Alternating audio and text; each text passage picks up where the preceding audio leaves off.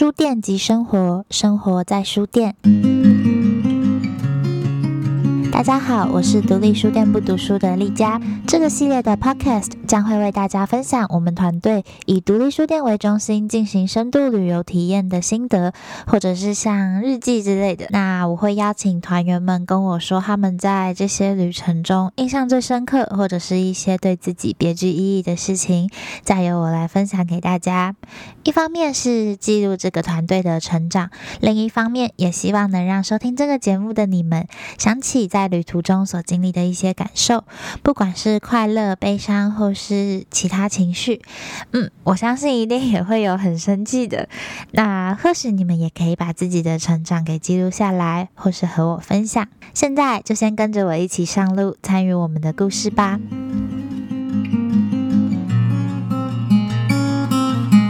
我们旅游的第一站是位于屏东东港的留下看书，这是一间非常特别的店。当你走进去的时候，会先看到一间书店，然后还有一间酒吧。你可能就会觉得，哦，在这边就是来看点书，然后喝个酒，然后跟美丽的老板娘索菲亚聊天。那你可能就不会想到，它的楼上其实是一间青年旅馆，叫做留下旅社。我们就是住在那个上面，然后每天。嗯，到书店走走，然后或者是出去东港去吃美食，巴拉巴拉。反正接下来要分享的是我们刚到东港两三天时所发生的故事。首先，先来看看顺文，他说。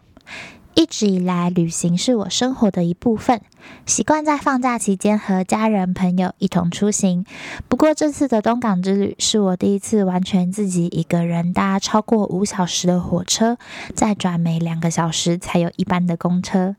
即便是一个这么小的旅程，也让我开始紧张万分，因为这是我多次旅行以来第一次自己行动。做事冒失的我非常害怕一个不小心错过公车或是火车。所幸一切安好，成功抵达了东港，与已经在当地蹲点的大家会合。好。我觉得透过我的叙述，完全传达不出顺文当下那种超级紧张、恐惧的感觉。对他刚到的时候，就非常轰轰烈烈的和我们叙述他这一路上的心路历程。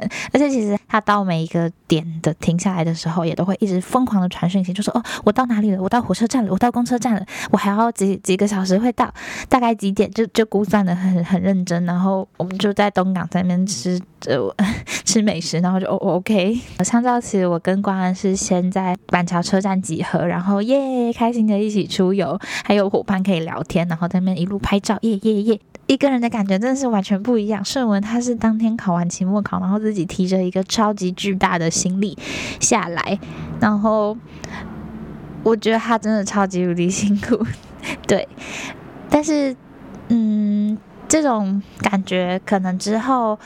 我们踏上自己一个人的旅程时，都还是会遇到好几次吧。对，顺文打先锋。那时候我们的路线是搭车到屏东车站，然后转区间或举光到林边，再搭公车到东港。那就像顺文刚刚说的，那个林边到东港的公车是每两个小时才一班的，所以他就是。他本来七点的公车，他提早一个小时，他六点就到那边等。当然，他中间就是他肚子超饿，所以去吃了一碗锅烧意面。但他应该也是就是吃的还蛮仓促的，就是也不会吃的很开心，就因为他真的非常紧张，担心自己可能会上错车，或者是直接就是错过一班车，这样真的是还要再等到九点，我觉得他真的会发疯，而且就是会变得很麻烦吧。然后。又那么晚，然后在一个算是异乡，一个人确实会感到很紧张。我觉得顺文他真的完美的诠释了一个人初次体验呃独自出游的那种紧张又惶恐又刺激的心情。虽然他很快就投入了我们团队温暖的怀抱里了，可是未来我们必定也都会踏上一个人的旅行。这就像是。不知道大家有没有看过杨牧的《壮游》？这不知道是不是课文，但是我是大学才读到这一篇的。里面有一段我觉得很印象深刻的，他说：“有时单独旅行最能体会环境。你一个人在陌生的地方顾盼寻觅，说是看风景，其实是在看自己如何看着风景。那时你的心思最敏锐，精神最饱满，周围一点声响，一片色彩，任何细微的变化都逃不过你急切的捕捉。那么好奇，那么准确。对，顺文就真的是非常准确的 诠释了每个人可能都有过的那种心境。我自己是还没有体会到啦，但是我很期待，因为我相信所有旅程的终点其实都是走向自己。接下来要来分享冠恩的故事。冠恩说。去东港是我拿到机车驾照后第一次上路，也是第一次载人。老实说，还蛮可怕的，也不晓得我哪来的自信，更不知道敢坐我后座的人哪来的勇气。幸好最后平安无事，谢谢王爷保佑。希望未来能骑车去更多地方。好，光恩好可爱。然后我就是那个充满勇气坐在他后座的人。其实关恩很会骑啊，他超级厉害的。但是刚开始确实我们两个都很紧张，就是到了租车店，然后关恩想要骑小一点的车比较好上手，但是要载人又不能太小，然后他也不太确定他有没有有没有办法载我。而且对，这要补充一点，就是我超级不会上人家后座的，就是我会整个打翻，对。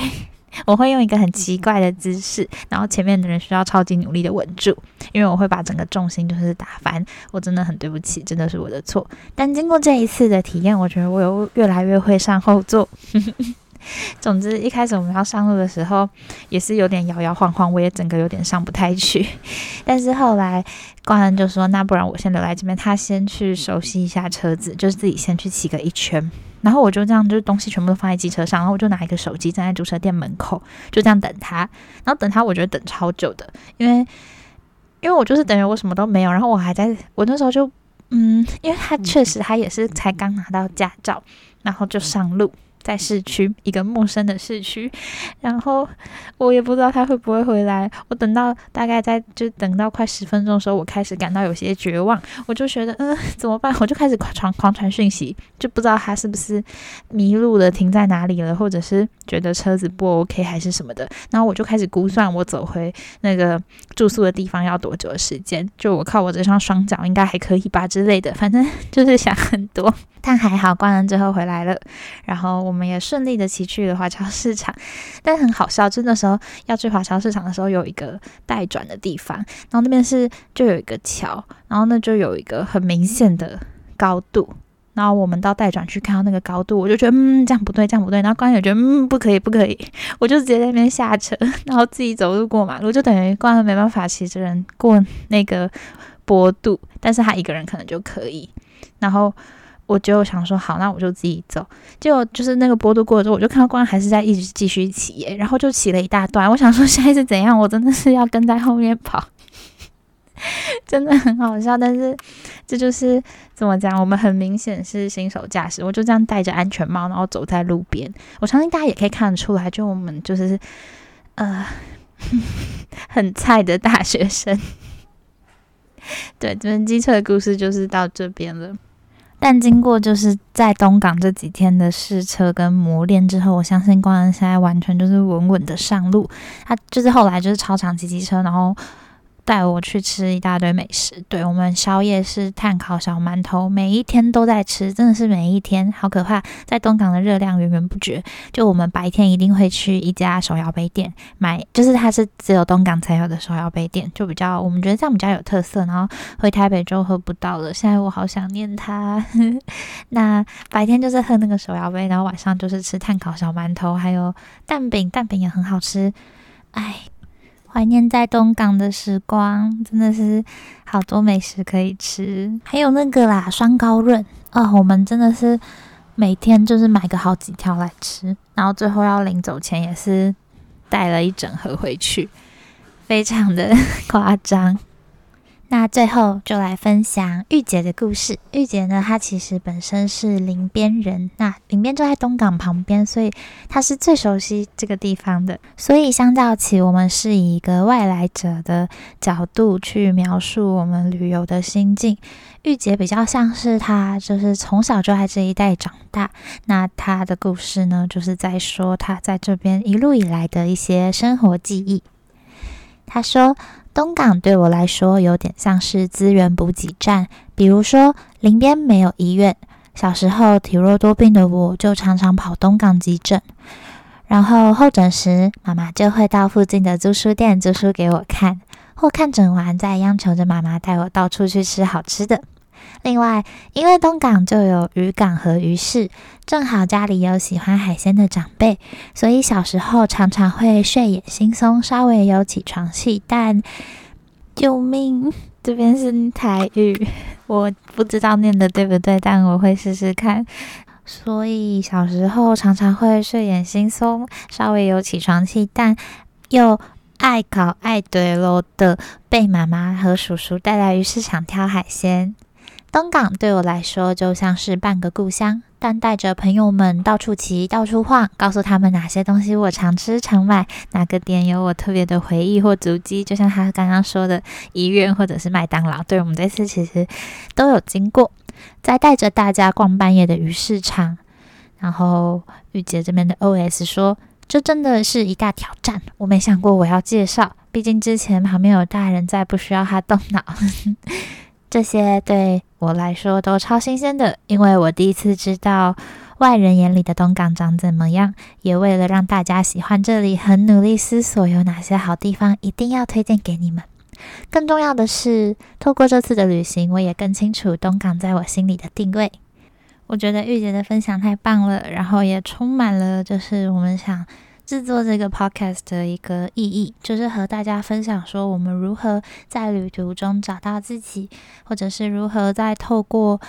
与朋友们的交流之中，因此而更喜欢上某一个地方，因为在那边有了和其他人的回忆。其实也不一定是朋友，如果你是一个人出游的话，你也不知道你会在那边遇见什么样的人，缔造什么样的缘分。所以，所谓的旅游，其实或许不只是纯粹是为了玩乐。而是为了去探索什么，去寻觅什么。那最后，我就来补充一下我自己的故事好了。其实这个跟东港一点关系都没有，但是呼应一下我刚刚说的旅游不只是为了玩。我们这次其实带了一大堆的期末作业下去，就是每一个人都还有很多报告要改，真的是。我们就是很平凡、很没有用的大学生，每一天都熬夜，然后睡到中午。但熬夜不是为了要，不是在干嘛哦？我们就是边吃碳烤小馒头边在写期末作业哦。真的，我很认真在写。就虽然迟交了，但是最后还是有认真的写完。不知道有有没有大一学生在听这个节目？大一我我自己大一大二的时候，从来没有迟交过作业，一切都是从大三开始的。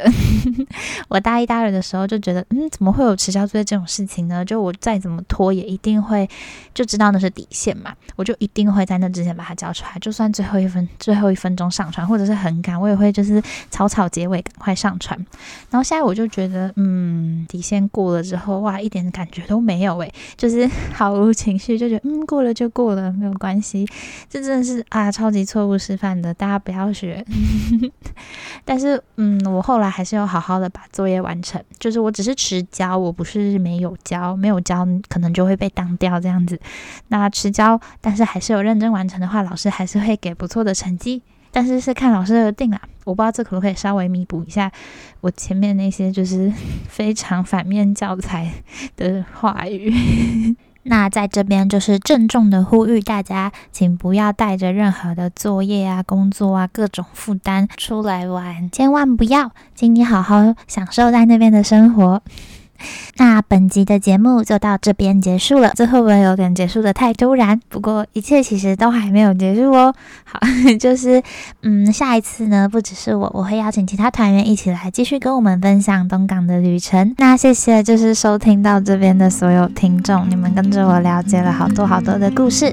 不知道你们是不是也有自己的故事想要跟我分享的？欢迎在评论区留言，我会尽量跟大家多多互动。或者是其实你们没有想要跟我互动也没有关系，愿意支持我们的话，还是可以帮忙分享出去，或者是打星星评论，谢谢大家，那我们下次见喽，拜拜。